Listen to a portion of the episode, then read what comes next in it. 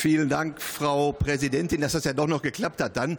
Der werte Kollege Kühnert ist ja recht sportlich eingestiegen in seine geschwätzige Rede mit so einem Frontalangriff auf die AfD, die sehr viel heiße Luft produzieren soll. Und ich muss Ihnen sagen, Herr Kühnert, wir von der AfD haben überhaupt gar kein Problem, zu beruflich erfolgreichen Persönlichkeiten aufzublicken. Und wir lernen gerade von Leuten, die beruflich erfolgreich sind, die Studienabschlüsse vorweisen können, die auch wirtschaftlich erfolgreich sind, lernen wir gerne viel dazu.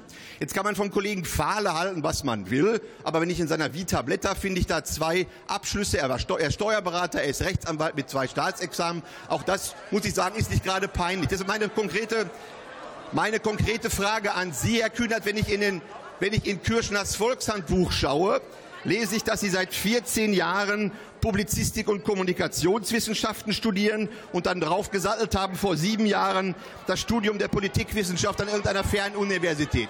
Können Sie uns allen hier im Raum, den Zuschauern auf den Tribünen, und den Menschen, den Millionen Menschen an den Bildschirmen vielleicht mal ganz kurz erklären, was Sie in Ihrem Leben schon geleistet Herr haben, Brandner, welche Sie Berufsabschlüsse Sache. Sie haben und welche Studienabschlüsse Sie vorweisen können. Vielen Dank.